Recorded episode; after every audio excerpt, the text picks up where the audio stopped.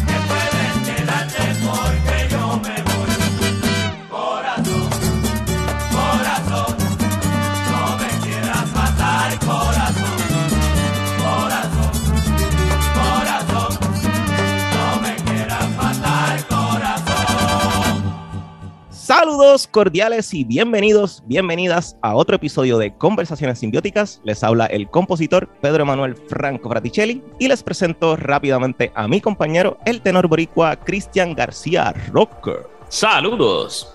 Les recuerdo que tenemos la Academia de Música y Artes Simbiosis. Esto es allí en la Plaza de Caguas. Búscanos en las redes como Academia Simbiosis PR. Estamos dando clases de música, teoría, instrumento, canto. Escribe o llama ahora al 939-207-6051 para más información. Eh, también tenemos el Patreon donde estamos subiendo información y contenido adicional y a la vez contribuyen con nuestro canal y contenido. En el día de hoy tenemos a un gran maestro, músico, director, investigador, guitarrista y cuatrista puertorriqueño, eh, que de hecho en el 2010 estrenó el bachillerato en cuatro puertorriqueños en el Conservatorio de Música de Puerto Rico. Ha hecho música folclórica, popular, clásica, jazz y hasta experimental. Ha trabajado con músicos de la talla de Andrés Jiménez, Modesto Nieves y Pedro Guzmán y es estudiante del gran maestro y guitarrista clásico Leonardo Egúrbida. Démosle la bienvenida al maestro Orlando Lauriano. Bienvenido. Bienvenido, maestro. Buenas, buenas. Saludos a todos y verdaderamente gracias por esta presentación.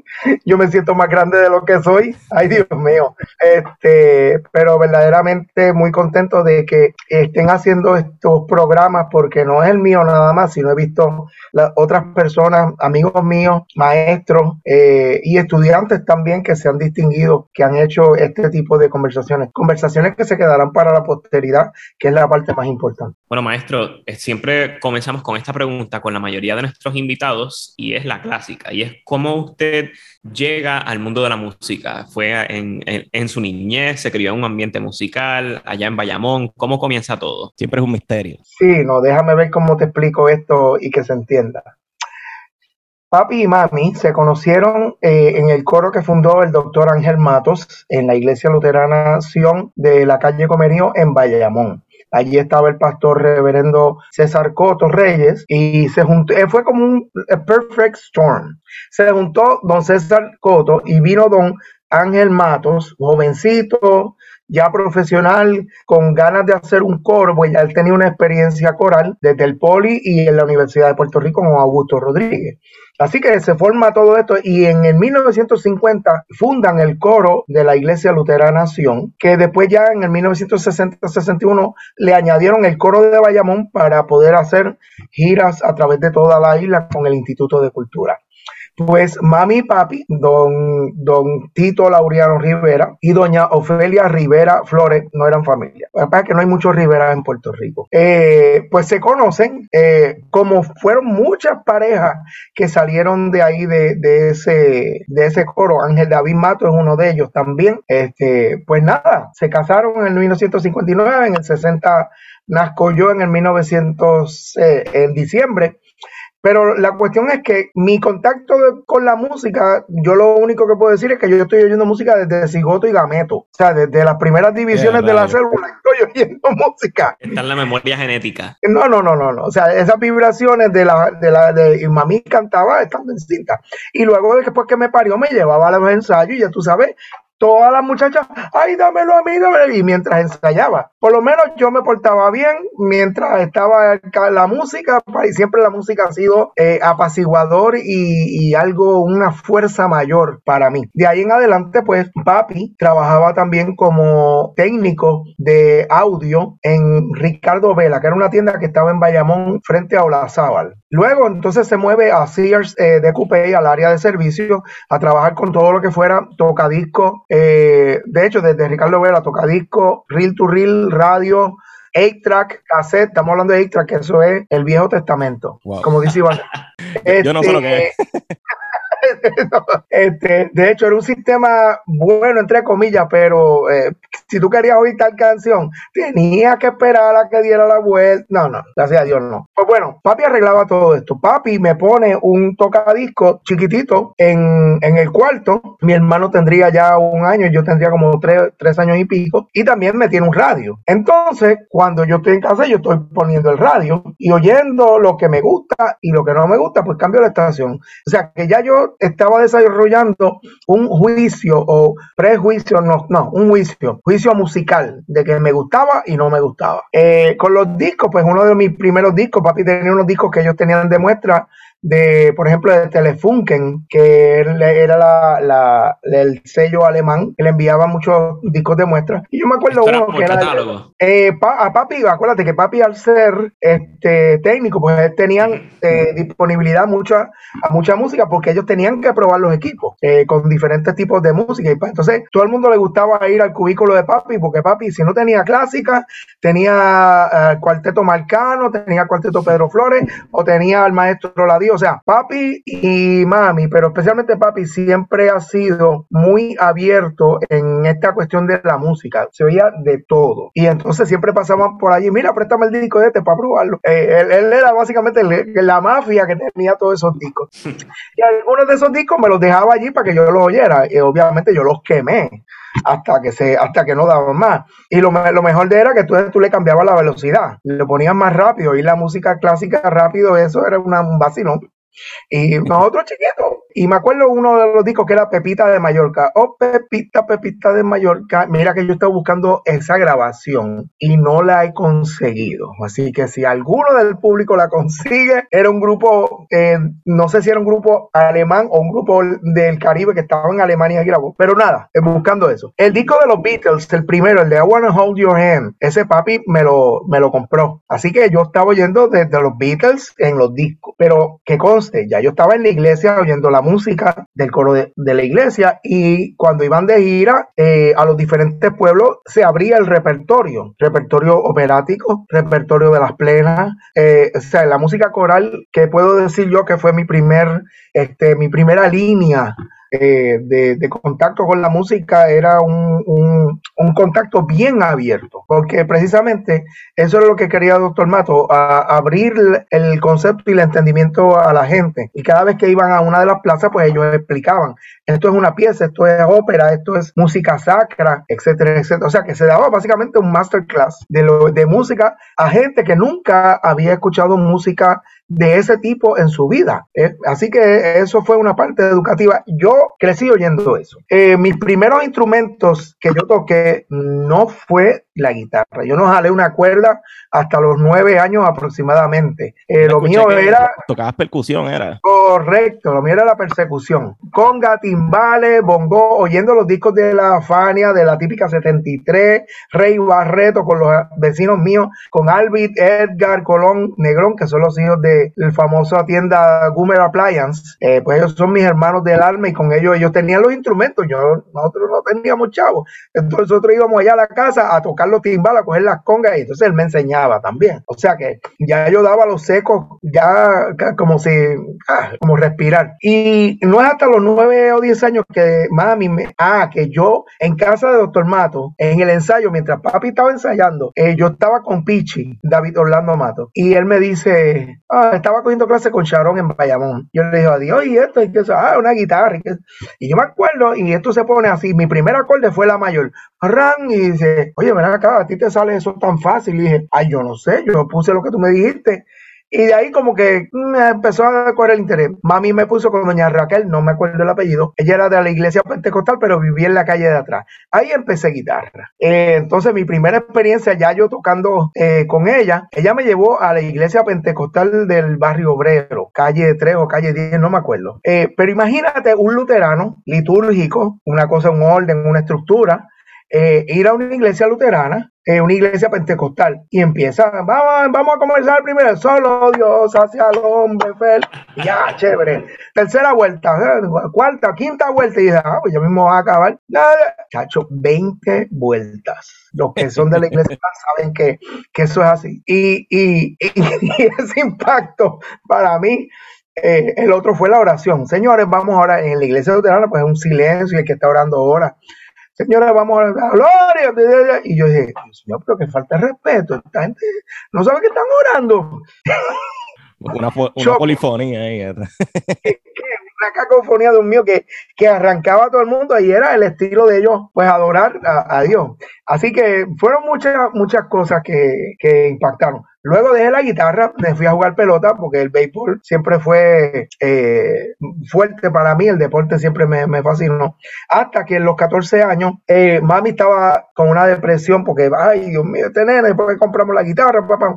Tito Dávila, Santos Dávila, que era compadre de papi, es compadre de papi, le dice, y mi tío Augusto, los dos le dijeron lo mismo, mira, Ofelia, déjale la guitarra allí que el día menos pensado, él va a coger la guitarra y, ahí en adelante, pues a lo mejor cambie o, o, la deje. Así mismo fue, 14 años tenía aproximadamente, cogí la guitarra, me acuerdo que fue que quería sacar una canción, que la cogí y empecé a tratar de sacar y no me salía. Y yo le dije, mami, yo quiero coger clase de guitarra. Mi segundo maestro y el más que me enseñó en ese sentido fue Don Tito Santos Dávila, Santos Tito Dávila, como le dicen, el papá de Papo y, violín. Y en, en, seis meses yo cogí los cuatro libros de Pilo Suárez, que tiene los acordes Major Seven, un montón de cosas adelante. Entonces yo me la encontré el otro día tocando con Neftali Ortiz, mi querido amigo. Yo lo estaba acompañando y Tito fue al sitio donde estaban. Y entonces sentamos a hablar como nunca lo habíamos hecho. Y oye, Tito, yo me acuerdo y me dices que tú, tú ibas muy rápido. Tú te devorabas los libros en nada. Y yo dije, yo no me, yo no me acuerdo de eso.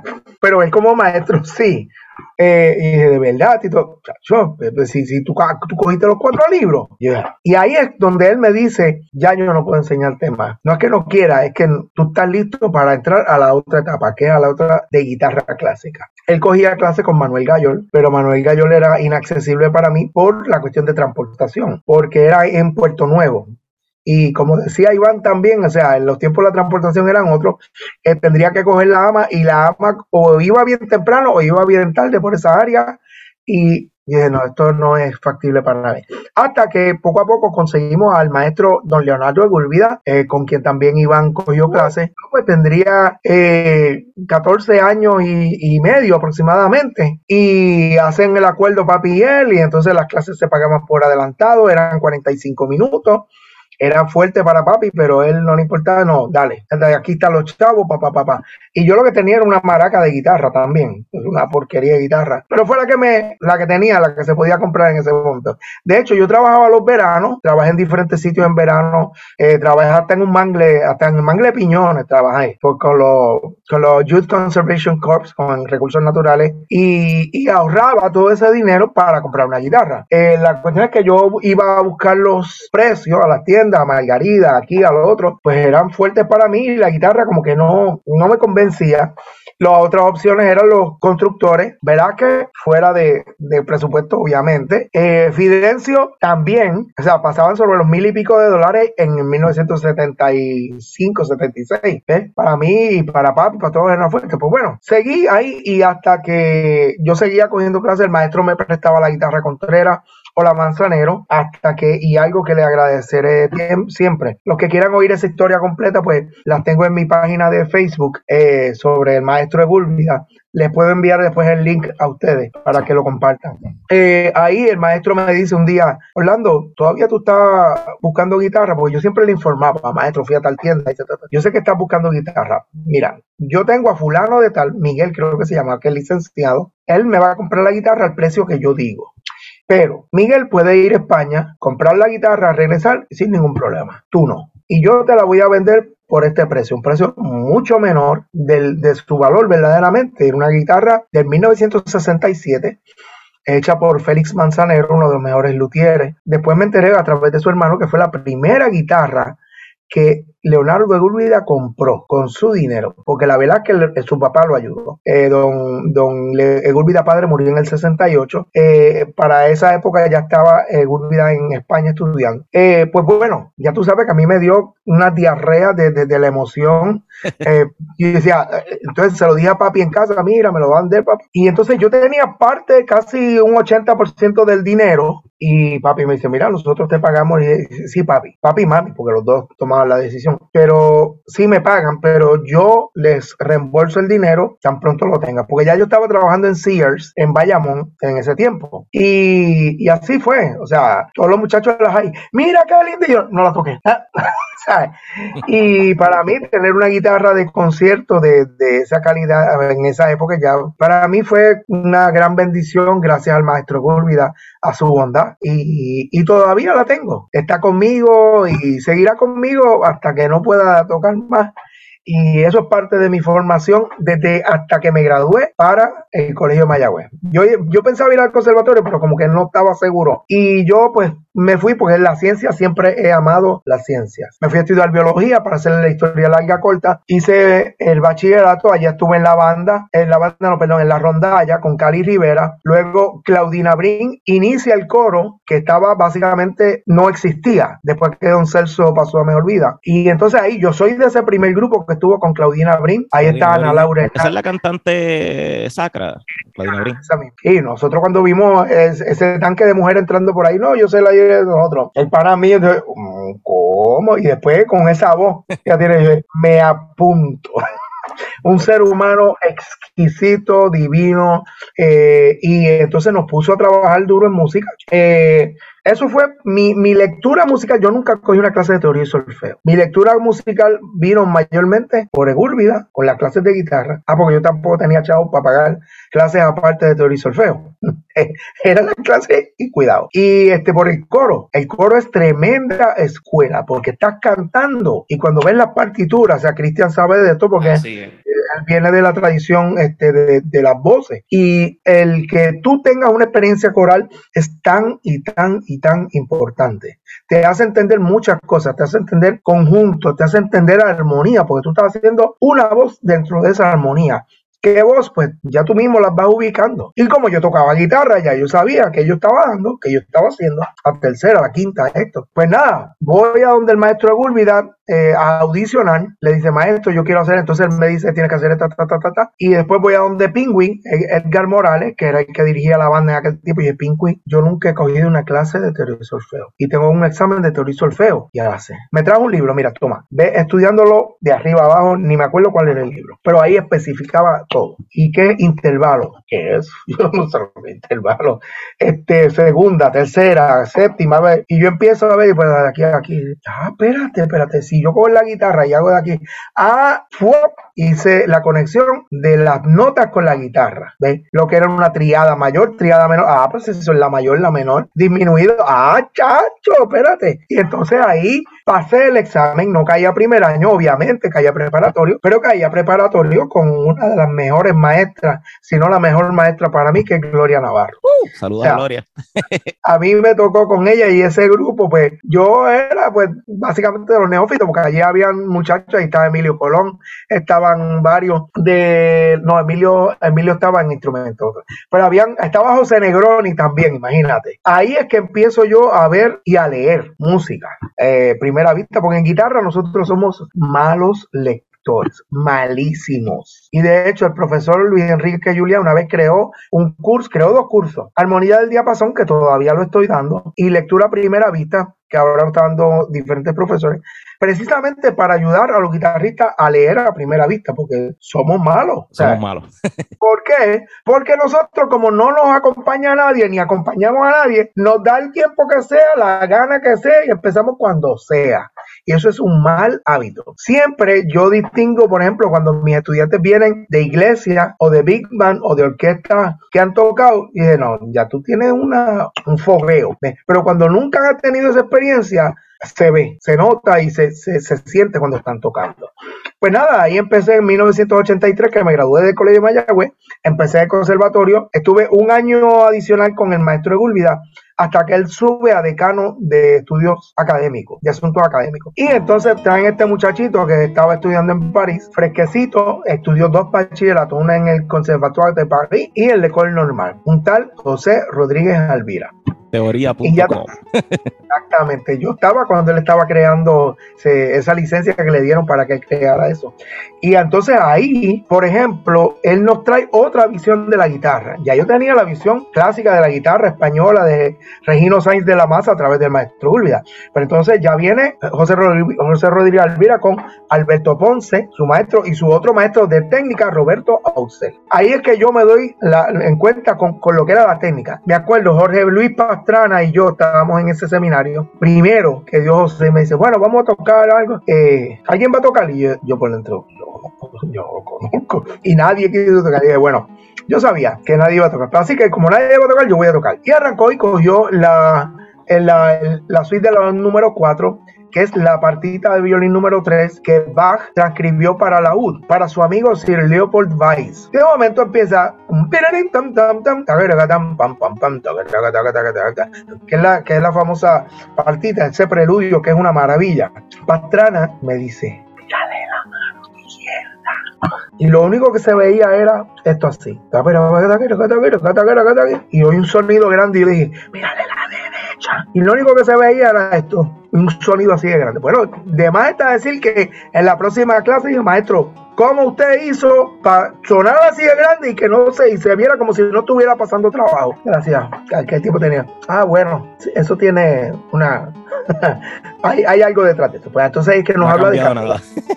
nos habla de Carlevaro, eh, Abel Carlevaro, que es el que cogió básicamente todos los problemas de la guitarra, los resumió en cinco volúmenes. Tres volúmenes de la mano izquierda, uno de la mano derecha y uno de escala diatónica. Son los cinco volúmenes de Carlevaro. Ahora, ¿Cuál era la importancia? Pues bueno, Abel Carlevaro, uruguayo, es el que crea el método. Uno de sus discípulos, ¿cuál es? Roberto Ausel. ¿Y con quién cogió clase de Alvira? Con Roberto Ausel.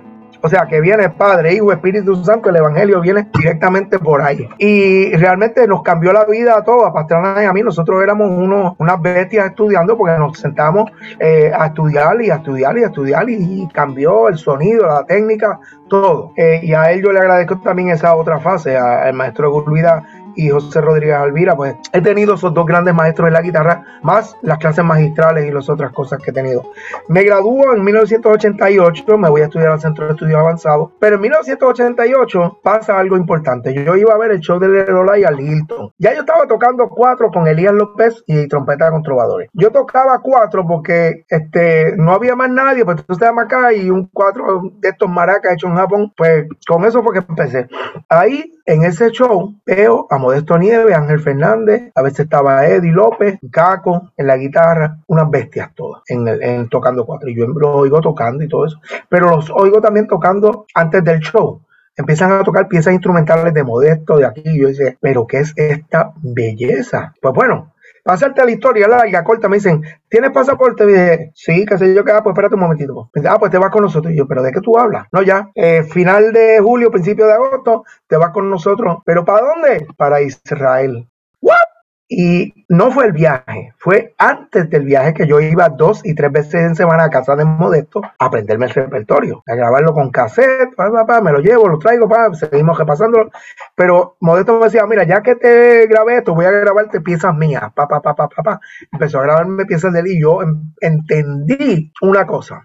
Yo tenía un bachillerato de guitarra clásica, perfecto. Pero en el repertorio del 4 y yo estaba, mira, este Baby Food, y decía, wow, a mí me falta un montón. Ahí yo le dije a Ángel, ya habíamos ido al viaje a Israel y le dije, mira, yo estoy tocando y yo me canso mucho. Yo le dije, yo necesito que tú me trabajes la técnica porque yo no. Entonces ahí Ángel Fernández, Ángel y él son compadres, me trabaja la técnica. Él es el mismo que le trabaja la técnica a Cristian Nieves también. Se sienta, me enseña las piezas correctamente, papá, papá. Yo lo puedo resumir de esta manera. Antes de Naranjito, yo tocaba cuatro. Después de Naranjito, yo soy cuatrista. Y de ahí en adelante, pues básicamente, pues entendí ya con un bachillerato en guitarra cómo clasificar las piezas. Las, muchas de las mazurcas de Modesto son estudios. Para los que no conocen de música, un estudio es una pieza de una belleza musical, pero una dificultad técnica. Todavía el día de hoy, para yo calentar en poco tiempo warm-up, lo que llaman, yo cojo una de las mazurcas de Modesto porque tienen unos elementos increíblemente buscados. Asimismo, en esa época también estaba Edwin Colonsaya, Arnaldo Martínez, Neftalí, que yo lo conozco después a Neftalí, eh, Raymond, Ramón Vázquez Lamboy. Toda esa gente nos reuníamos en una zapatería de Caco eh, y de Ángel Fernández, que trabajaba allí en las tardes, va, mira, no, ahí esa zapatería, aquello era un concierto. Mira, Edwin, ah, tengo esta pieza nueva, óyela, pa, pa, pa. Entonces le enseñaba ya, en la, y ahí es que nos nutrimos. Era una bohemia en la zapatería. Completamente, pero era, o sea, aquello era un concierto desde música clásica, porque ya Edwin estaba tocando y Modesto y Ángel tocaban las invenciones, tocaban la fuga de Bach y todo eso, porque los indios Tabajara las habían grabado. Y Neftalí también las había, Neftalí es el primero que toca música clásica así, en, cuando estaba en la Inter, hacían de las invenciones, etcétera. Él hace unas transcripciones excelentes. Eso es otro tema que después, en confianza, lo, podemos hacer en otro, otro. De ahí en adelante, pues entonces ya este, sigo mi carrera como guitarrista y como cuatrista. Siempre he tenido que cambiar de, porque cuando voy al cuatro tengo que cambiar el, el botón, el canal. Digo, ahora es con botones, antes era con jueguita. Ya mismo es touch, porque... Sí, sí, sí, ya, es más, ya, mismo, lo piensas y cambia de canal sin, sin Exacto. Pues, pues y, y todos los grupos con los que he participado, eh, también estuve en el Blue Note con Jíbaro Jazz en el 1994. Eso fue una experiencia que marcó mi vida, no, la de muchos. Ángel David Mato fue el que fue a tocar piano. El día anterior estaba Keith Jarrett. El lunes tocábamos nosotros y el martes venía Michelle Camilo. Imagínate. Y el club estaba book ahead, o sea, estaba comprometido o buqueado, como dicen en buen español, un año y medio ahead, o sea, adelante. Así que imagínate. Eh, después de eso, otra historia que podemos hacer. Y ¿Cómo se llamaba ese sitio? ¿El Blue qué? Blue Note, eh, nota azul. Pero eso, era en Puerto Rico ese, lugar. No, no, eso es en Nueva York. Ah, en, el, ah, exacto, sí, el Blue Note, exacto, exacto. Sí, ese es el club de jazz más exclusivo del mundo y catalogado como el mejor. De hecho, hay, hay cuatro Blue Jazz en el mundo. El original es de Nueva York y hay tres en Japón. Fukuoka, Osaka y, y Tokio. O sea, ya es que lo saca Juan Guerra. Las primeras dos funciones, la primera función estaba llena de japoneses, la segunda japoneses y otra gente, y la tercera pues ya había latinos y todo eso. Pero fueron tres funciones que dimos ese día. Así que de ahí en adelante pues he tocado con diferentes agrupaciones, también estaba dando clases ya en el conservatorio de guitarra clásica, hasta que en el 2011 empezamos, ya yo llevaba empujando a ver si se hacía un bachillerato de cuatro, pero yo puedo decir quizás que las circunstancias no eran las de este momento hasta que en el 2011 entonces empezamos el programa de bachillerato de cuatro y ya hemos graduado a Pablito, Pablo Hernández Mejía, a María Ocasio, a Orlando Berrío, a Gil Bryan que hizo un, un, espectacular recital que se ganó la medalla del departamento. Hasta ahora eso y verdaderamente y, he colaborado con estudiantes de la Interamericana también porque nada que ver con, con rivalidades, todo lo contrario, estábamos todos para lo mismo. Eh, estamos para educar, estamos para sacar música y realmente pues no me veo en otras en otra en otro plano. de eh, hecho, ah, ah, un, dato nada más. Mari Carmen, Mari Carmen, la pianista que acompañó por mucho tiempo a Camerata Coral, un día me dijo, ya en esto en la fase de la guitarra, me dice, esos arreglos que tú hiciste para Camerata Coral, arreglos, Sí, porque tú acompañas diferente y yo he oído otro guitar, tú acompañas diferente a Camerata a como otras. Y yo me puse a pensar, es verdad, y es porque yo me senté a analizar cuál era el arreglo, qué yo tenía que hacer para no molestar al arreglo, qué yo tenía que hacer para reforzar ese acompañamiento. Y ahí es que yo me siento, Mari Carmen es la que me hace a mí sentarme y digo, oye, ¿verdad? Esto yo me senté a estudiarlo y me senté a hacerlo y, y después les puedo poner algunos audios, se los envío para que ustedes lo, puedan compartir con el público este, en esa faceta acompañando. Eh, sobre todo la arenosa, que fue en esto que la grabamos en, en, el disco, pero esa grabación que yo les voy a dar a ustedes fue en el Teatro Libertador en Córdoba, Argentina. Los mismos argentinos, le estábamos tocando el ritmo de ellos más lento. El técnico, uno de los técnicos que él me estaba grabando en minidisc, que me dice, mira que lo estábamos haciendo, no, no, me dio un abrazo porque lo sintió que lo toca, y los, son los técnicos, usted sabe cómo son los técnicos, los técnicos han visto pasar todo. ellos ya, como dicen, no le apestan ni las azucenas. Así y ver, ver a ese señor emocionado, él tendría como sus 50, 55 años, verlo emocionado. Yo dije, wow. O sea, eso me impactó. Y gracias a Mari Carmen por hacerme esa observación que me puso a pensar y lo comparto con mis estudiantes de Armonía del Diapasón, que es una de las clases que yo doy, creada por el maestro Julián, para los guitarristas, para poder acompañar este, y, trabajar en la música popular, que realmente pues no hay una diferencia entre clásica y popular cuando vienes a ver. Maestro, una pregunta ya un poco más técnica para, para los guitarristas que nos están escuchando, tal vez. ¿Cuál es, la, ¿Cuál es la diferencia más grande cuando uno viene a hacer el cambio de, de guitarra a cuatro? La mano derecha, la bajuela. Yo me ubico como nos ha pasado a muchos guitarristas que vamos entonces a coger cuatro. Yo separo a Neftalí Ortiz porque él ya cogía clases con seguridad en, muy temprana, en los 70 tempranos, pero ya él tocaba cuatro y estuvo con grandes cuatristas. Ramón Vázquez Lamboy también tocaba ambos, tuvo contacto con buenos. Yo no, yo no tuve contacto con buenos cuatristas hasta que conozco a Modesto, a, Ángel. De hecho, lo, hablaba con ellos, pero una cosa es eso, otra cosa es estar ahí con ellos.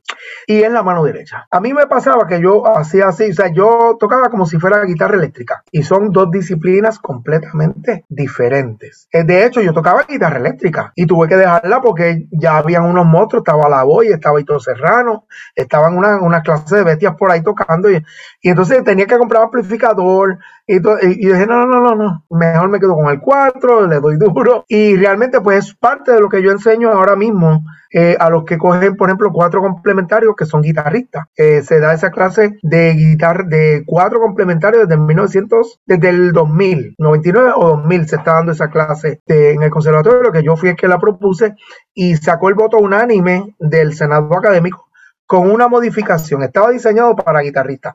Se abrió la convocatoria para todos los estudiantes del conservatorio, de cualquier especialidad.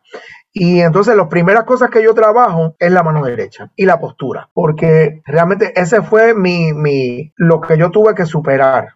Ángel Fernández, yo tuve con él seis meses mientras tocaba profesionalmente. Seis meses tocando, tratando de cambiar la técnica hasta que ya llegó un momento en que me salía natural. O sea, eso de natural entre comillas hay que pasar mucho trabajo, hay que sacrificarse, hay que sentarse, es que encerrarse privarse de ir al cine y un montón de cosas para poder lograr muchas cosas.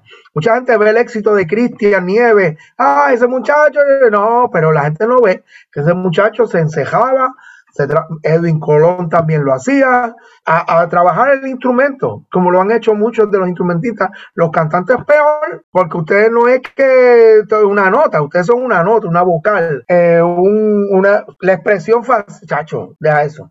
Eso es mucha cosa. Yo por eso le tengo una admiración a los cantantes precisamente por eso. Es, mutua la admiración. No, es fácil para, ningún músico. Pero como te digo, ha sido, es la mano derecha lo, más difícil. Aclimatarte, hacer el, el ataque como va. Eh, me gustaría que hablaras un poquito del ballet folclórico Areito. ¿Qué es ballet folclórico? Eh, me, parece interesante ese concepto medio criollizado de Europa, qué sé yo. Pues sí, tiene, viene, viene de Europa porque realmente el folclore, el folclore es lo que se baila en los campos o en la gente común. Eh, obviamente, muchos de ellos se han quedado pues en unas épocas y, han querido, y están representando eso. ¿de? Hay países en que todavía se hacen ese tipo de ceremonias folclóricas que son regionales. Eh, para 1968 aproximadamente, don Ricardo Alegría, él está viendo que México tiene un ballet nacional, que era el más famoso, el de México. Y él quiere hacer algo paralelo a eso de México, pero no sabe qué o quién. Hasta que él ve la recreación de una promesa de Reyes y Fiesta de Cruz del de el ballet que dirigía Irene Jiménez, que en ese tiempo se había casado con Vance McLean. Entonces era Jiménez, Irene Jiménez de McLean. Ella trabajaba con ballet español, con niñas de, de, flamenco, eh, pero ya tenía una formación profesional. Y hasta que don Ricardo ve esa puesta en escena de la víspera de Reyes o algo así, me parece que fue. Y él le dice, esta es la persona indicada. Y ahí llama Irene, reclútate tal papá. Entonces empiezan a ver videos, empiezan a ir a las comunidades de los Cepeda y los Ayala. Empiezan los contactos con doña eh, Nidia Ríos de Colón, que tuve la oportunidad de entrevistarla cuando cogía las clases en el Centro de Estudios Avanzados.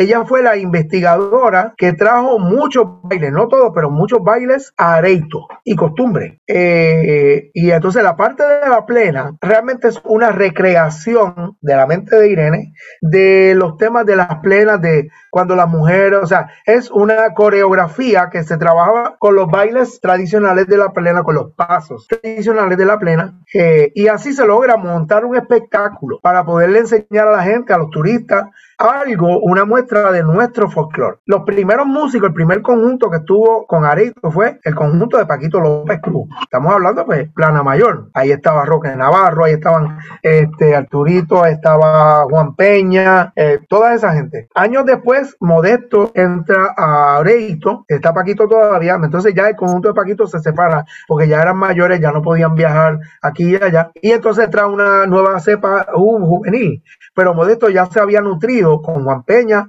y otros de los que estaban ahí. Así que el paso de batón pasó efectivamente a lo que eh, todavía sigue siendo hoy día, eh, ese paso de, de batón de las tradiciones de Areito. Areito tiene, Areito obviamente es una compañía folclórica, no es de bailarines profesionales. En los festivales de, de, música, festival folclórico que se dan en Europa, que es una organización CIOF, eh, Compañía Internacional de, en francés, de festival folclórico. Pues ahí van de diferentes partes del mundo que estén registrados, que se, pues que sea un, que muestren el folclore. Los músicos pueden ser profesionales, pero los bailarines no. O sea, no, es una compañía profesional de baile, ¿ves? Y eso es lo que lo distingue eh, en ese sentido. Pues mi primer viaje con Areito fue a Israel, el segundo en el 90 fue a Francia, estuvimos un mes completo en Niza con Folón, que es donde se hace el, festival folclórico más grande del mundo, y 10 días corriendo por diferentes partes. Pero qué fue esto? Eh, Francia fue en el 90, Israel fue en el 88, yo acabándome de graduar del conservatorio.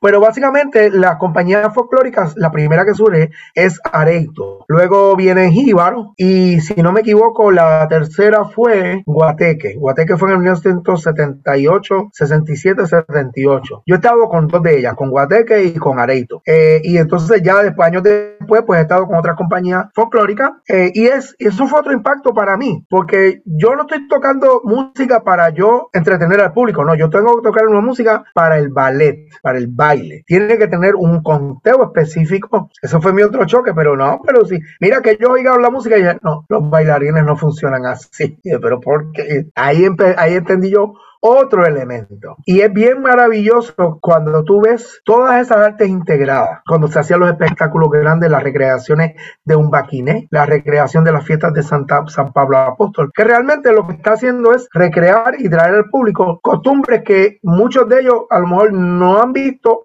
o nunca van a ver, porque muchas de esas costumbres ya no se están haciendo. ¿eh? Eh, y esa es la importancia en este sentido del ballet folclórico, eh, de los ballet folclóricos. Pero el primero, y por eso se le llamó Ballet Nacional, fue Areito, de Puerto Rico. Actualmente dirigido por Estela Ortiz, conocida por Mimi. Ajá. me interesa mucho eso de la música folclórica, porque tal vez los que nos criamos en, en el área metro, pues no conocemos tanto sobre la música folclórica. Tenemos esta imagen de, del trovador cantando y el cuadrito detrás y a veces los nenes chiquitos. Yo soy, de Bayamón, por si acaso, y sé lo que te estás diciendo, porque en la ciudad acá no es otra, es otra cosa. Exacto. Eh, nada, y me gustaría pues que explicaras un poquito la música folclórica, de qué se trata, este, si tiene alguna armonía en específico, este, alguna instrumentación, algo bien básico sobre la música ¿verdad? Pues, folclórica. Sí, sí, no, pues voy a dar un crash course. De hecho, yo daba el curso de 6-6 en Aguinaldo en el conservatorio. Ahora lo estoy dando en la escuela preparatoria, lo estoy dando virtualmente pero básicamente es diluir y digerir lo que es la música campesina, esa parte, pero en este caso la música folklore, el término folklore o folk viene de un historiador, un alemán, eh, que lo que quiere decir es gente, o sea, la música de la gente. Y lo que yo he notado es que es la música de la gente pobre, que no es la gente que está eh, estudiando en un monasterio, que tiene el dinero para estudiar con grandes músicos, la música clásica. sí, sí, sí, el reggaetón viene de la gente pobre de los caseríos, desde los cassettes, de los underground, que se pasaban los cassettes, o sea, hoy día es un movimiento mundial y es puertorriqueño y panameño, porque hay una mezcla de aquí y de allá, eh, pero han sido los puertorriqueños los que llevaron la, la voz cantante en ese sentido. Folclórico o no, pues bueno, de aquí a 100 años vamos a decir si es folclórico o no. Pero en este caso, eh, folclórico se refiere a varios factores. Número uno, tiempo, o sea, época. Número dos, localización o geografía. ¿Por qué menciono, esto? Cuando los historiadores de la música africana o de música negra puertorriqueña de, le llaman bomba, pero ese es uno de los elementos. La bomba de Cataño era diferente a la bomba de Cangrejos. La bomba de Loíza era diferente a la de Guayama, a la de Ponce y a la de Mayagüez. Cuando yo me siento a, hablar y a con ellos, me dicen, mira, este toque, un acento aquí, un acento allá. Hay tanta variedad. Eh, yo quiero reconocer, por ejemplo, a Jerry Ferrao, que ha hecho un trabajo, se ha ganado muchos enemigos, pero ni modo. It is what it is y, lo que hizo, lo que hizo. Él hizo dos discos de los rebuleadores de San Juan. Ahí no hay ni un instrumento armónico, ni uno, todo es voces, tambores. Y ah, básicamente el tener tú esos dos discos es una escuela de ritmos, de bomba de Puerto Rico. Y es bien importante porque muchos de esos ritmos ya estaban casi desaparecido. Fulano, que el viejito que se acordaba de este ritmo. Y gracias a Dios, hoy la bomba se toca en todas las esquinas de Puerto Rico. Pero hace 20, 30 años no era así. esto ha sido un trabajo de mucho esfuerzo, muchas personas. La plena, los proyectos de plena, por ejemplo, la plena de salón, que era de César Concepción. Luego Johnny el Bravo, pero antes de Johnny el Bravo vino un grupo que se llamó Los Pleneros del Quinto Olivo, que todavía siguen tocando. Yo he tocado con ellos y toco con ellos. Y lo más increíble que me decía Eliezer, el bajista, me dice, ¿tú sabes lo más increíble? Que aquí no hay más instrumentos de percusión que los panderos y el guiro. Y oye, tienes razón. O sea, que el grupo más auténtico y que pegó para 1970 y pico en la radio puertorriqueña, y no puertorriqueña, hasta Venezuela fueron allá a viajar, los pleneros de Quinto Olivo, que eran los hermanos de Eddie Olivo y sus hermanos. Y en el caso de la música típica, la parte del baile se había abandonado. La parte de la música siempre se siguió porque estaban cuatristas como Mazo, Rivera Nieves Quintero, eh, Pascual Meléndez, etcétera. Luego viene la camada joven, eh, Néstor Ortiz, Modesto Nieve, eh, Tony Mapellé, por mencionar algunos. Entonces ya en los 80 ahí tenemos a Edwin Colón, a Edwin Colón, a Eddie López, Arnaldo Martínez, Ramón Vázquez. Yo no me incluyo porque yo soy, yo vengo a ser cuatrista en los 90, así que yo, yo tocaba cuatro, pero no soy de ese grupo. Me vengo a nutrir de todos ellos. Y la parte bailada, básicamente se bailaba en algunos puntos geográficos de la isla. Yo puedo dar fe, en 1988 yo fui a tocar con el coro de mi tío y mi primo, tío Augusto Laureano y Iván Ortiz Laureano. Ellos dirigían una capilla, el coro, y entonces los invitaban a Corozal, al barrio Padilla Ermita, un barrio precioso, y detrás del experimental había una capilla y allí se celebraba la misa, celebrando la familia del cuatro puertorriqueño, que es un invento de 1959 de don Toñito Rodríguez Navarro. Acuérdame para enviarles un link de eso porque pude recrear eso en el 2017 aproximadamente, no, 2018-19, pude recrear eso con mis estudiantes. Pues bueno, volviendo para Una misa para la familia del 4. Sí, una misa regular tocada con la familia del 4. Ah, o sea, que, era la, música, pues se, se, había los arreglos corales y nosotros teníamos que ajustar y adaptar los instrumentos, el 4 soprano, el 4 regular, el 4 que era como una bichuela, que eran tres cuerdas triples, que si tú lo tocabas parecía como un tres cubano, pero para música clásica podía hacer la función del clavecín. Y de hecho lo van a ver en uno de los videos que les voy a, enviar del, del Plectrum Music, Plectrum Rubiano. ¿Por qué? Por creación de Jorge Rubiano, que fue el maestro de Gúrbida, de Cordero, de Zorroche también. Él es colombiano. Y él le dice, oye, ¿por qué ustedes no tienen un una familia de cuerdas como violines? Porque ustedes tienen un instrumento maravilloso que es el cuatro puertorriqueño. Y ahí Toñito en 1959 crea eso. Ese proyecto empezó pero no se grabó, así que se murió. Cristóbal Santiago graba una familia del cuatro que es la y es la que se conoce. No es hasta los años 90 que Néstor Hernández rescata esto y Néstor Hernández está en ese grupo ahí de la 1988 de Padilla Ermita. Eh, y ahí yo empiezo a oír toda esta gama increíble de instrumentos, esa combinación del cuatro bajo. Hay un cuatro bajo. Sí, sí, sí. Después, después les puedo hablar de todo eso con calma. Pues bueno, terminó esa misa termina con un aguinaldo que tenía más de 150 años. De hecho, tenemos que hacer un programa solamente de folclore porque el tiempo no me va a dar. Ah, anotado. Pero les prometo, los, amenazo con, hacer otro programa también con ustedes. Nos vamos a la fiesta al lado que nos están, nos están cocinando comida al fogón. Ay, no, qué rico. Pues bueno, estaba Mazo Rivera tocando una mazurca. De momento, ya para esta época yo tocaba con, ya yo había tenido mi acercamiento con Guateque, ballet folclórico, de Corozal. Entonces sale esta pareja bailando, ustedes tendrían como veintipico de años, una mazurca que está tocando mazo. Y cuando yo los veo, dije, espérate, estos no aprendieron con ningún ballet folclórico, porque hacían unas vueltas y unas cosas, y me impresionó. Y, y yo terminó la música y oye, perdóname, pero ¿quién tú bailas mazurca diferente a lo que yo he visto? ¿Quién te enseñó? Me dice, ah, es que mi abuelo era un bailador de mazurca y era de Corsa. Y ahí yo digo que todavía elementos del baile campesino estaban vivos. Puede que estén vivos, pero realmente ha ido cada vez decreciendo más. Pues, la entrada de la salsa, de los boleros, el merengue, todo eso, pues ya como que se fue desplazando. Entonces, la única manera de quizás mantenerlos vivos son recreando estos bailes con el baile, baile folclórico. Por eso es que caemos ahí otra vez. ¿Dónde encaja el tiple dentro de todo esto? Que sabemos que usted ah.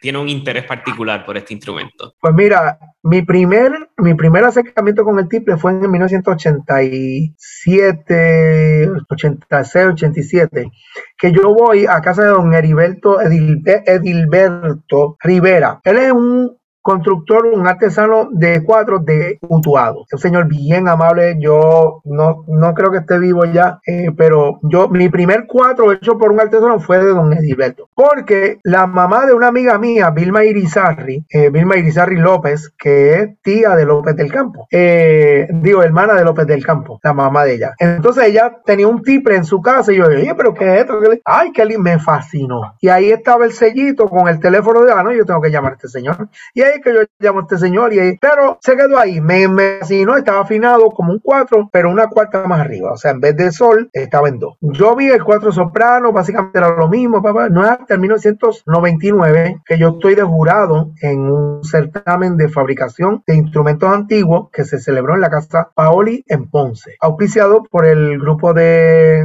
Nueva York del 4pr.org, eh, la Fundación Paquito López Cruz y eh, el Colegio de Ingenieros y la Casa Paoli. Eh, entonces yo estaba de jurado, estaba Miguel Acevedo, estaba Néstor Hernández, habíamos varios que conocíamos obviamente de instrumentos. Y ahí es que conozco a Aurelio Cruz y a Pepito Reyes en la premiación, que entonces él empieza a gestar un movimiento para rescatar el tiple. El tiple no estaba muerto, pero estaba moribundo. ¿Por qué digo esto? Porque con el 4 pasó lo mismo. El 4 tenía sus mejores exponentes en los años 60 y la mejor top de música en los años 60. Pero la juventud no lo estaba tocando.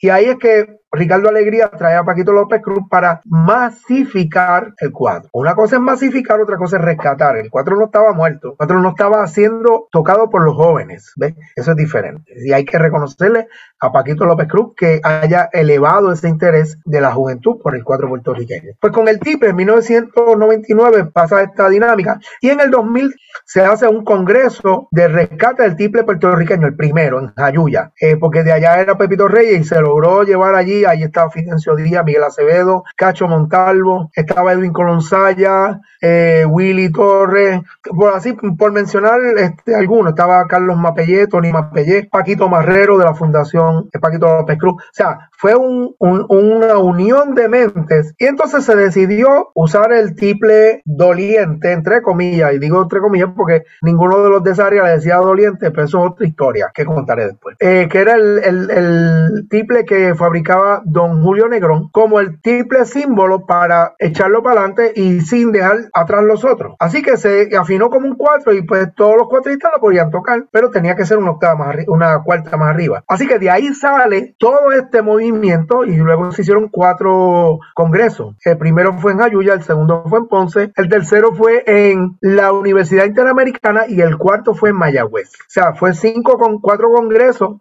entonces se reunían fabricantes, ejecutantes y historiadores y a, hablar y etcétera, etcétera, y a ver los avances del tiple. Pues yo me acuerdo que en el 2001 me llamaron para hacer Romeo y Julieta de Prokofiev, un ballet, una orquesta de cámara que se trajo acá y yo le digo al, al que estaba a cargo, y dije, mira, no, era mandolina. Yo, yo, yo tengo unos números de mandolinista. Dije, sí, pero ya eh, ellos no pueden, qué sé yo, qué yo. Bueno, hay un instrumento que se llama el tiple, que es un, un registro pues, similar a la mandolina, que se puede hacer un facsímil razonable con eso. Me dice, dale, pues eso va. Y yo, pero mira, tú consultaste con el director. No, no, no, eso va. Y yo no tengo triple. Ahí, ya tú sabes, SOS, auxilio.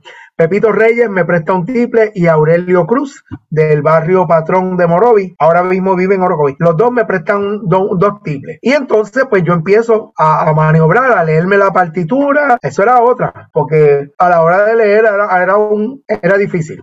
¿Ves? Y tuve que ajustarme aquí, allá, pa, hasta que lo hicimos. Se hizo el ballet, el ballet Prokofiev y la parte de Romeo y Julieta, que usaba las mandolinas, eran dos mandolinas, pues yo lo hice con una, con unos rasgados que especificaba. Eh, bueno, como ustedes saben, Prokofiev no es muy melódico que digamos, pero es más percusivo y musical. Eh, pero fue interesante esa creación. Entonces yo me acuerdo, yo le dije a Pepito, mira, Pepito, este es más, muy chiquito. El de Aurelio era más grande y tenía más sonoridad, pues me voy a quedar con el de Aurelio. Simple que todavía tengo al día de hoy. Me acuerdo Willy de Bellas Artes, de los sonidistas. Willy, Dani, Indio, Morales, que estaban ahí, los técnicos. Decía que yo empecé a tocar el timbre me decía, ¡Acho! ¡Es el timbre asesino! Porque tenía una sonoridad tal que se quedaba con el canto. Y de ahí en adelante ya cada vez que Willy me veía, mira, y el triple, el triple asesino, ¿dónde está? y es en el 2001 que realmente fue para mí el año más importante porque es en el 2001 que yo hago una grabación con Andrés Jiménez que me invita, porque Cristian es su cuatrista principal. Él estaba haciendo el disco La Pasión de Jesucristo. Le puedo enviar también los links de YouTube que están en YouTube, el disco de Andrés Jiménez. Acuérdame todos esos links que yo te dije para hacerle una lista y enviártelo porque después se me olvida. Si saludas pues ahí, a Andrés Jiménez, somos fans, somos fans. Sí, sí, Andrés y Cristian. Pues bueno, yo hice dos arreglos para dos números. Uno fue la Jesús ante Pilatos y Jesús ante el Sanedrín. Eran décimas de cajiga. Y ahí usé una combinación de triple, cuatro y guitarra. Que para mí es, esos dos números quedaron tan y tan lindos. Que Andrés Jiménez se emocionó. Me dice, no, no, no, quédate, que quiero que me hagas tal número. Entonces ahí rotamos. Eso fue lo bueno de este disco, porque en ese disco eh, tocó Cristian el 4, de momento tocó Cristian el 4 y yo la guitarra. De momento tocó Cristian el 4, yo el segundo 4 y Eduardo Maldonado la guitarra. O sea, hay una rotación completa de cuatristas y guitarristas en ese disco, lo que lo hace un sonido diferente en cada uno de los tracks. Eso es la, magia de. Pues bueno, ese fue uno de los eventos. Segundo evento, Cuba, Camerata Coral. Viaje a Cuba y me llevé el triple. Los cubanos quedaron encantados y yo pues tocando allá jumba y todo eso con ellos. Perfecto. Tercer evento y uno de los más importantes. Me llevo el triple para la beatificación de Carlos Manuel Rodríguez en el 2001, en abril, en el Vaticano. Y realmente ese evento fue que marcó. Allí tuve la oportunidad de tocar el preludio que tocó José Rodríguez Alvira aquella vez. Un arreglo que había hecho Neftalí Ortiz en 1981 de esa pieza para el 4. Y la toqué en una capilla bizantina, que aquel sonido era, aquello era estar en el cielo. Bueno, una señora me dice, yo de verdad que me, me fui, una señora me dice, oye, tú levitaste. Yo no, yo no sé, tuvo que haber sido ese momento que yo me fui y lo toqué en la capilla grande en la ceremonia el lunes después de la beatificación con, el monseñor este, González y toda la, la, plana de la Iglesia Católica. Yo soy luterano, sigo siendo luterano, pero no me molesta compartir con mis hermanos católicos. Mis hermanos del frente eran católicos. Mis tíos, casi todos son de la Iglesia Católica. Como les dije, el coro estaba formado por casi los primos, los tíos. Más de la mitad del coro era de mis primos y tíos de los de allá de Corozal cuando estuvimos. O sea, es, tan bello. Y de ahí entonces el tiple, pues yo lo agarré como algo que, que pocas personas tocaban. Peter Torres, me acuerdo de esa. Peter Torres, mi querido amigo de Atabal, es otro de los grupos con los que yo toqué. Héctor Rodríguez, que en paz descanse. Ese, ah, y el concierto, sí. Yo toqué en Ayuya el concierto domingo, el concierto familiar 2001, y el lunes salíamos para Roma. Ese día tocamos unos choros brasileiros de Ernesto Nazaret. Ernesto Nazaret es el compositor a quien Héctor Villalobos le dedica el choro típico, que es uno de los más tocadas por los guitarristas, una pieza preciosa. Pues yo tenía unas piezas de Ernesto Nazaret y Héctor Rodríguez fue el que nos acompañó, que paz descanse, en el pandeiro. Porque es otra escuela. Pues tocamos ese concierto, salgo para Cuba y ahí entonces básicamente amplié el repertorio. En este guiso yo estoy con Peter Torres, llegué, tocó el 4 y dije, Peter, mira, yo tengo un instrumento ahí que quiero probar. Me dice, dale, sácalo. Y era el triple. Y tocamos ese set con Peter, me dice, Sauri, puedes coger el 4 y guárdalo en el carro, porque no lo necesito, más quédate con el triple. y de ahí en adelante, pues, este, lo he llevado y él lo he tocado aquí y allá, pues todo el mundo mucho me reconocen porque soy de los pocos que estoy tocando el triple básicamente todo el tiempo, con diferentes artistas, Aldo Monserrat con Haciendo Punto Otro Son, etcétera, etcétera, etcétera. Y eso, eso fue una etapa maravillosa, maravillosa. Y me han hecho la pregunta, ¿cuál instrumento te gusta más o quieres? Eso es como preguntarle a un padre a cuál de los hijos quiere más. O sea, a todos los quiere y todos son especiales y todos tienen su individualidad. De hecho, tengo uno próximamente que es la vihuela, que ya eso es otro proyecto. Que, de hecho la, la, vihuela es uno de los instrumentos más viejos, es de los primeros que llegaron aquí, sale en el libro de las mieles del alba. Es el primer instrumento registrado en 1512 eh, que llega a Puerto Rico. 1516 llega una guitarra. No se sabe qué tipo de guitarra era, pero dice una guitarra. Eh, pero sí, es la vihuela en la que da germen a muchos de los instrumentos de cuerda de toda América, porque son los primeros instrumentos que entran y el que estaba en su peak o sea, en su mejor momento en España. así que tuvimos esa bendición. Y hablamos ya de, de folclore, pero eh, vi también que, ha hecho música experimental. Hablamos un poquito pues, de, esa faceta de música experimental. Pues mira, este, yo soy atrevido. Porque, por ejemplo, hice música con, con William Ortiz, que me acuerdo que la dirigió que Linda de Glance. Para mí fue un, trauma, conste. Este, eso fue en el ochenta y pico, noventa, que yo empiezo, ya yo conocía que es Linda porque yo trabajé eh, con el FOSJA, Festival de Orquestas Sinfónicas Juveniles de las Américas y que Linda estaba ahí, es que yo conozco a ella y a Pavón Roca. Entonces, para mí, dice, pero ¿qué es esto? Esto no tiene sentido. O sea, yo vengo de una línea de melódica todo el tiempo y lo más experimental que yo había hecho era Leo Brauer. O sea, porque, y eso del elogio de la danza y de nada, nada, nada, está lindo, pero no, me interesa. Pero conoce, son piezas bien retantes, pero la música experimental no es que me haya llamado mucho la atención, pero sí he tenido oportunidad de tocarla. Y en el caso de William, que era basado en unos poemas de, eh, no me acuerdo de quién eran los poemas, pero fue en el Instituto de Cultura que se presentó con una orquesta de cámara. Fue difícil porque, por ejemplo, el conteo, de momento venían, y para pa, pa, hacer una cosa y decía, Dios mío, creo que ese, eso es lo malo de tomar Mavi fermentado con, con opio, porque, pero ahí es que uno entiende la música también programática, que tiene un, un efecto de llevar unas sensaciones, unos pero no es, que conste, no es, no es mi música favorita, pero la he tenido que hacer y la he hecho con la más decencia posible. ¿ves? ¿Cómo, se este, esa ¿Cómo se llamaba? Te voy a averiguar, te voy a averiguar porque eran basados en unos textos de un poeta, de un poeta puertorriqueño. Eh, estamos hablando, eso fue en 1980, este, pero ya José Rodríguez Alvira me ayudó a entender esas partituras. Dice, no, no, tiene, que contar dos. Entonces ya uno cogía el Roque Cordero, pero no es lo mismo coger el sofá del Roque Cordero que tener que tocar esa pieza de cosas que tú nunca has oído. Y entonces de momento los conteos. Yo no soy de orquesta. Los que tocan orquesta sí están acostumbrados a contar. Yo yo me voy como a tomar un café y me, me pierdo. sobre todo en este tipo de música, que es ya una música sinfónica, si vamos a ver, música de cámara, este, y ya ellos tienen unas escuelas de conteo, yo no. Entonces José Rodríguez Alvira me, me, ayudó en eso, no, no, no, tiene que contar, ya va. Entonces tiene que subdividir, porque viene de momento de la nada, sale un, tiene que ya empezar, y entonces, pero fue una escuela, una gran escuela. Ah, Clemente, Clemente era el apellido del poeta. Eh, Viste, las neuronas están trabajando. eso, está, eso está en The X-Files allá atrás. Eh, Soto Clemente creo que era el poeta, pero estoy más cerca que ahorita. Eh, pero fue tremendo, fue tremendo. Y por ejemplo, música con la de Nicky Aponte. Nicky Aponte eh, no es música tan experimental como la de William, pero una música increíble.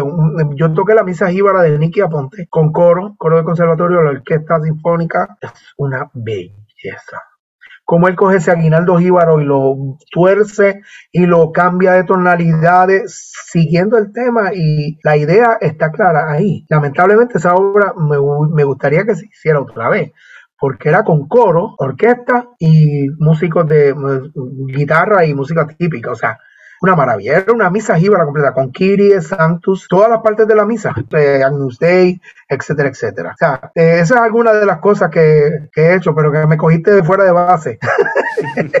eso fue con el 4, eso sí. Bueno, maestro, y hablando del, del 4, en el año 2016, el, el, Instituto de Cultura le dedicó a usted lo que fuese la fiesta del 4 de ese año. Cuéntenos un poco sobre esa experiencia. Pues mira, ya nosotros llevábamos casi 10 años de haciendo los concursos de cuatristas jóvenes habían diferentes jurados, pero siempre por lo menos yo estuve en, ellos, muchos de ellos estuvo Emma Colonsaya, en otros estuvo Benjamín, Benjamín Laui, que fue el primero que ganó, pero ya había sido graduado, ya, ya había venido de España y en el instituto entendía que sí, que podía estar de jurado y yo claro que sí, porque el, hombre conoce. Desde ese primer certamen hasta los 10 que ganaron, la Yosilda, Yosilda me dice, mira, vamos a hacer ella no me dice nada. Ella, mira, vamos a hacer un concierto para que estés a cargo de qué sé yo qué, son 10 cuatristas que han ganado los, los, certámenes de cuatristas jóvenes y se va a hacer un concierto con todos ellos. Entonces, Emma Colonsaya y yo teníamos la, la, encomienda de organizarlo, este, buscar los músicos, la música, etcétera, etcétera. Hasta que me dicen, mira, este año, papá, papá, se le va a dedicar a, ¿qué tú crees si se le dedica a fulano? Y yo, ah, perfecto, tremendo, dieron otro nombre. Y entonces ya cuando me dicen, mira, se te va a dedicar a ti, yo dije, abdi, abdi, abdi, abdi, abdi, abdi. no esperaba ni lo pedí ni nada de eso.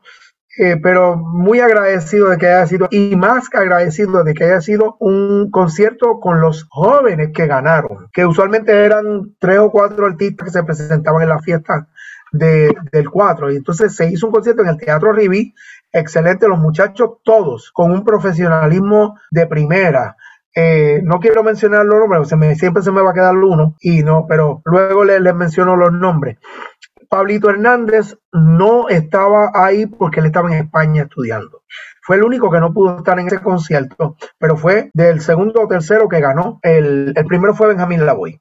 El segundo, tercero fue eh, Pablo Hernández Mejía y creo que Luis Sanz. Fueron los tres primeros. Y realmente para mí fue algo maravilloso. Y para mí más importante fue, aparte de mi familia, mis amigos y todo eso, fue que ahí estaba don Ángel Matos Nieves, doctor Matos. Y que él fue básicamente el culpable de que yo haya seguido una carrera musical. Y luego me entero, pero no lo sabía en ese momento, que ahí estaba don Iluminado Dávila, que murió de 101 años, el cuadrista más longevo de los más longevos. Así que esos dos seres nada más para mí ya era un, el mayor homenaje. Y ese fue un homenaje de verdad que excelente. Para el 2017 me, me hacen otro homenaje que es el de el convento Jesús Mediador. Y la admiración que yo siempre he tenido por esa institución de lucha y de entrega y que ellos me hayan escogido para el homenaje para mí fue lo mismo. Me quedé bueno, Douglas me llamó y yo le dije, mira, déjate de, déjate relajo a esta hora, va, vete. Me decía, chico, no, pero es verdad. Él, mira, claro, seguía el repertorio yo hablándole en francés a Douglas. y entonces me dice, mira, te voy a poner a Charo. ¿Y qué tiene que ver Charo? Laureano, ¿cómo estás? Pues Charo es la madre superiora. Felicidades. Y yo dije, esto es en serio. Pero realmente fui bendecido en tener ese homenaje. Yo estuve los dos días, porque ya que me iban a, a hacer el homenaje, mi compromiso era estar esos dos días. Yo no iba a coger guiso ni nada por, para estar con ellos. Y verdaderamente este, le doy las gracias a Douglas Candelario por someter el nombre y la decisión fue unánime. Eso fue lo que más me... wow. Eh, y esos son momentos que verdaderamente, eh, buen español, priceless. Bueno, pues gracias, gracias Orlando Laureano, gracias por tomarte el tiempo pues, de hablar con nosotros. Seguro.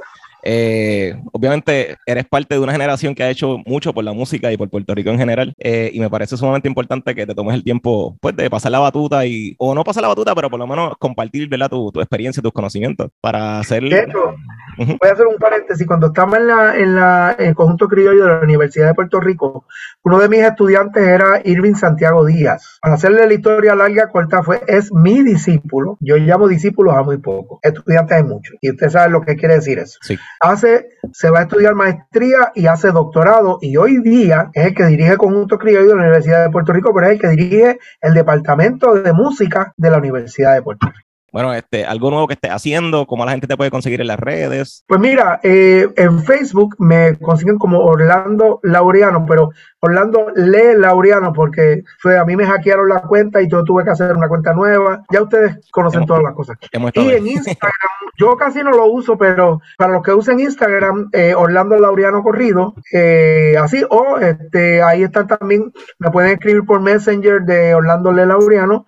Eh, así que estamos a la orden en el conservatorio. También estoy dirigiendo el taller típico del municipio de Cagua, que es donde tú me has visto ensayando en la plaza. Estamos trabajando repertorio nuevo. Yo quiero darle las gracias también a Neftalí Ortiz, quien es una bestia, un monstruo creativo, cre escribiendo transcribiendo muchas piezas y me las hace llegar. Eh, así que también tengo el conjunto criollo del conservatorio, que es como una clase de música de cámara. Eh, así por encima están los proyectos y todos los proyectos pues, que, vienen por ahí, que me llaman para tocar, sobre todo con Camerata Coral que yo llevo desde el 2001 con ellos, 2000 o 2001, eh, que realmente yo, uh, yo amo ese coro, aparte del coro original de Bayamón y de la Iglesiación, pero eh, la relación que hemos tenido, la relación profesional, musical y personal, pues es algo maravilloso. Uh, bueno, pues gracias, gracias por todo lo que haces por la música puertorriqueña y seguimos haciendo música eh, y tenemos una cita, tenemos que, tenemos que hacer otro episodio del folclore. Eso va, eso va.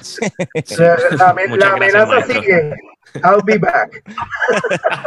bueno, eh, gracias a todo el mundo por haber escuchado otro episodio de Conversaciones Simbióticas. Eh, bueno, Cristian, ¿cómo la gente te puede conseguir en las redes? Pues bien fácil, me pueden conseguir en Instagram como Tenor Boricua. Wow, ahí me pueden conseguir en Instagram eh, como Peter Franks 7. Al podcast lo pueden buscar como Conversaciones Simbióticas en Facebook e Instagram, en Twitter como Simbiótica Pod. y pues nada, gracias por haber escuchado otro episodio de Conversaciones Simbióticas y será... Me encanta. Hasta la. Ah, ah, dilo, Orlando, dime. Me encantó el título de conversaciones simbióticas, porque la simbiosis es el todo. Después hablamos de esta parte de Mayagüez y todo eso en otra ocasión. eso va. Bueno, hasta la próxima. Bye bye.